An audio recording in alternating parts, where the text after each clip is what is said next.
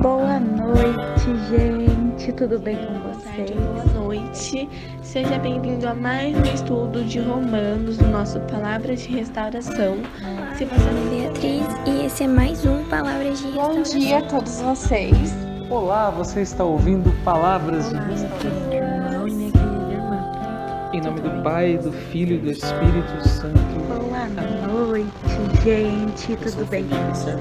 restauração e é com muita alegria que nós iremos estudar mais um Que bom tê-lo novamente aqui conosco. Meu nome é Maria Carolina e faço parte do grupo Restauração. Olá, tudo bem? Eu espero que sim. E eu sou a Pré. E eu estou aqui com vocês para fazer mais um estudo palavras, mais um palavras restauração, um estudo da Bíblia. E nós já estamos no livro de Coríntios. E caso você tenha perdido, caso você esteja aqui perdido, eu recomendo que você vá na nossa playlist e confira os outros capítulos, porque nós já estamos no final desta carta. É, antes de eu começar o meu estudo, a minha reflexão, eu convido a vocês rezarem, pedindo a presença do Espírito Santo para que ele possa conduzir, para que ele possa tomar conta do que nós iremos ouvir, do que nós iremos ler agora, para que abra nossos corações, nossos corações e os nossos ouvidos. Vinde, Espírito Santo, e enchei os corações dos vossos fiéis, acendei neles o fogo do vosso amor.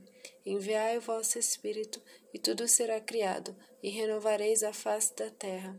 Oremos, ó Deus, que instruístes os corações dos vossos fiéis, quando o Espírito Santo, fazei que apreciemos retamente todas as coisas, segundo o mesmo Espírito, e gozemos sempre da sua consolação, por Cristo Senhor nosso. Amém. Bom, meu irmão, nós estamos na primeira carta dos Coríntios, capítulo 16, do versículo 19 ao 25, caso vocês queiram acompanhar. E nela diz assim: As igrejas da Ásia, da Ásia vos saúdam, Aquilo e Priscila, com a comunidade que se reúne em sua casa, enviai-vos muitas saudações. Todos os irmãos vos saúdam. Saudai-vos uns aos outros com ósculo santo. Esta saudação escrevo-a de próprio punho. Paulo. Se alguém não amar o Senhor, seja maldito. Maranata. A graça do Senhor esteja sempre convosco. Eu vos amo, a todos vós em Cristo Jesus.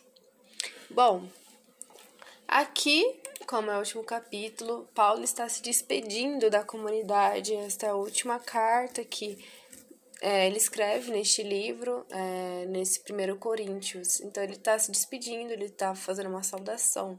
Então eu achei interessante, como é o último capítulo, eu recapitular tudo que nós aprendemos, tudo que nós conseguimos absorver durante este estudo, durante este livro. É, a primeira coisa que eu acho importante eu dizer é que Paulo é o seu autor. E as cartas são enviadas à igreja que Paulo havia estabelecido em Corinto, na cidade de Corinto. E Corinto ela estava localizada numa região que tinha três portos, tinha três portos muito importantes, então passava pessoas de todos os lugares, assim, vinha marinheiros, vinha pessoas assim, tipo, com diversos costumes, com diversas culturas. Então, isso trazia situações pagãs, situações erradas, coisas que de, é, degradavam o povo de Deus. E a igreja que Paulo fundou em Corinto, que formou, é uma igreja formada por pessoas simples, pessoas que haviam acabado de se converter do paganismo para o cristianismo. Então, eles acabavam é, ter da, da mentira que eles viviam vindo para a verdade que Paulo apresentou para eles. E mesmo assim, eles ainda estavam rondados por várias pessoas pagãs, como eu disse, por causa desses portos. E é, durante a fundação, durante o estabelecimento dessa igreja em Corinto, Paulo teve alguns problemas. Paulo é, começou a presenciar alguns problemas e Paulo quis desistir, mas por intervenção de Deus ele continuou. E eis o primeiro ensinamento de Paulo para nós, né? A perseverança. É, quando nós estamos diante de alguns problemas na nossa vida, nós precisamos ser perseverantes e não desistir na primeira dificuldade que nós encontramos, mas recorrer a Deus pedindo o seu auxílio. E nesta carta vão ser abordados diversos assuntos que são importantes para a vida do cristão. E eu vou dizer alguns dele, alguns deles. O primeiro assunto é a, ele fala sobre a unidade da igreja.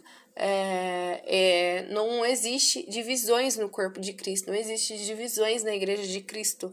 É, a gente pode ter diferentes tarefas dentro da igreja, mas não tem essa, tipo, ah, eu sou de Paulo, eu sou de Apolo, eu sou de Pedro e eu sou de Cristo. Não existe isso. Nós todos pertencemos a Jesus Cristo, nós todos pertencemos à mesma pessoa, ao mesmo Cristo. E Paulo vem dizer isso, porque naquela época eles queriam ter essas divisões. Ai, eu sou de fulano e você é desse. Ai, eu, eu pertenço a isso. E não, Paulo vem dizer que nós vivemos uma unidade, uma unidade cristã. Nós podemos ter diversos dons, diversos ministérios, mas isso não deve conduzir divisão. É, ah, eu pertenço é, para essa pastoral, eu sou da pastoral acolhida e eu sou da pastoral da liturgia, ou sou da pastoral do trânsito, alguma pastoral. Então, eu devo ficar aqui, você deve ficar ali porque eu sou melhor que você. E Paulo vem nos dizer que não, isso não existe. É, de, independente das divisões, independente dos ministérios, independente das pastorais que nós pertencemos, nós serviremos ao mesmo Jesus Cristo. É, então, não deve haver divisão no corpo de Cristo. Esse foi o primeiro ensinamento que Paulo nos traz nesta carta. Paulo também, é uma das coisas que nós possamos, podemos perceber na, é, neste, neste livro, nessa epístola de Paulo, é que ele bate de frente com o intelectual das pessoas ali de Coríntios, de Corinto, porque as pessoas ali, eles queriam viver mais pela razão, eles eram mais intelectuais, eles não acreditavam na balela, tipo, do Espírito Santo, eles achavam que isso era balela, eles achavam que era coisa de louco. E Paulo vem dizer que a pregação do evangelho é mesmo loucura para os que a rejeitam, mas é verdade para aqueles que experimentam o poder de Deus, aqueles que abrem o seu coração para o Espírito Santo, experimentam o sobrenatural. Então, eles vêm, ele vem nos mostrar o poder do Espírito Santo, eles vem nos ele vem nos mostrar a capacidade que o Espírito Santo tem de nos trazer a sabedoria que nenhum homem pode ter neste mundo, nenhum homem pode alcançar nesta terra. É, então, ele não baseava as suas pregações, os seus ensinamentos, os seus ensinamentos é, a sabedoria humana, porque a sabedoria humana, perto da sabedoria de Deus, não é nada. E Paulo nos mostra, nos mostra muito disso nas suas passagens, nas suas cartas. E também nesta carta, é, nesta epístola de Paulo, uma terceira coisa que eu acho importante dizer é que ele falava muito sobre a castidade. Ele ele tinha é, em Corinto havia muitos problemas de fornicações por causa do de ser um lugar cheio de pagãos, um lugar de que vinha muitos marinheiros, vinha muitas pessoas de diversos lugares. É, só que ele não queria isso na igreja de Cristo. Ele, como um cristão, ele ensinava coisas é, que Deus nos ensinou. Ele tentava passar isso para o pessoal que pertencia à igreja, é, as pessoas que tinham se convertido ao cristianismo. E ele havia um problema de fornicação, até, até nós falamos sobre essa passagem também, que foi quando ele percebeu que tinha uma mulher que estava casada com o filho do, do esposo dela, né? Ou seja, um um homem tinha mulher de seu pai, e isso era fornicação. Fornicação é quando você tem relações dentro do casamento. E Paulo no, ensina Corinto, ensina as pessoas ali que isso era errado, que isso não trazia a finalidade que Deus queria para o matrimônio, para a união de duas pessoas. E ele se mostra muito duro com isto, ele se mostra muito duro. Ele ainda diz que ele não puxaria a atenção da mulher, porque a mulher era pagã, mas ele puxaria a atenção do homem, porque ele sim era cristão. Então ele sabia, ele sabia do que era errado e do que era certo. E ele dizia para os demais irmãos não se contaminarem ainda. E depois ele vai perdoar este homem, ele vai perdoar, porque este homem vai demonstrar arrependimento. E sobre isso, depois, Paulo vai ensinar é sobre o casamento. Ele vem nos dizer que o sexo não é mal, o sexo é algo bom e algo desejado por Deus, porém feito dentro do matrimônio. E ele vem nos ensinar que o matrimônio é algo que Deus estabeleceu, é algo que foi estabelecido por Deus. E também ele vem nos dizer que ninguém é obrigado a se casar e ninguém é obrigado a ficar solteiro. E isso entra dentro dos assuntos de vocação. É, mas, caso você se case, ele também diz isso na parte que as pessoas perguntam, ah, eu ficar viúva? Ele diz que o homem e a mulher, eles são casados é, e estão ligados aqui na Terra enquanto o seu cônjuge estiver vivo, mas quando morrem, todas as ligações feitas aqui na Terra serão desligadas.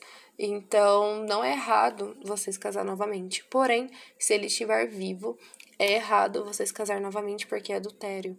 E Paulo ensina isso para a comunidade. Ele diz que um homem deve ser só de uma mulher e uma mulher deve ser apenas de um homem. É... E é isso, porque ah, durante é, os pagãos ali é, não tinham esse costume. E Paulo vem nos ensinar que os cristãos devem ter esse costume. E ainda sobre este assunto, Paulo nos ensina que é, ele vem responder por que, que a gente deve ter esse cuidado com o nosso corpo, de não entregar o nosso corpo para qualquer pessoa, porque ele nos ensina que o nosso corpo é templo do Espírito Santo. É, Paulo, é, no, no capítulo 6, ele, no capítulo 3 também, ele fala que o nosso corpo é templo do Espírito Santo. Ele fala que nosso corpo pertence ao Espírito Santo. Então a gente tem que ter cuidado com o que a gente faz com ele. Ele é necessário que a gente guarde, que a gente guarde ele, que a gente santifique o nosso corpo para a maior glória de Deus, porque todo o nosso ser pertence ao nosso Senhor é porque a gente foi comprados por Cristo ao custo do sangue de Cristo. E isso é muito forte, ele diz isso em seu capítulo.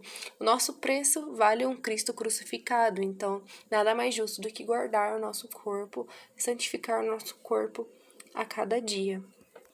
E para o áudio não ficar muito grande, é, o último ensinamento que eu queria falar para vocês e recapitular junto com vocês foi que Paulo nos ensinou a excelência do amor. Ele vem nos dizer que a gente pode fazer muitas coisas, a gente pode ter muitos dons, mas se não houver o amor, nada adianta. Todo o movimento dos dons e ministérios no corpo de Cristo devem trazer o amor. Ele diz que todas as vossas coisas sejam feitas com amor. Então, o amor, ele é aquilo que vai nos unir, é aquilo que vai manter a igreja de Cristo em pé.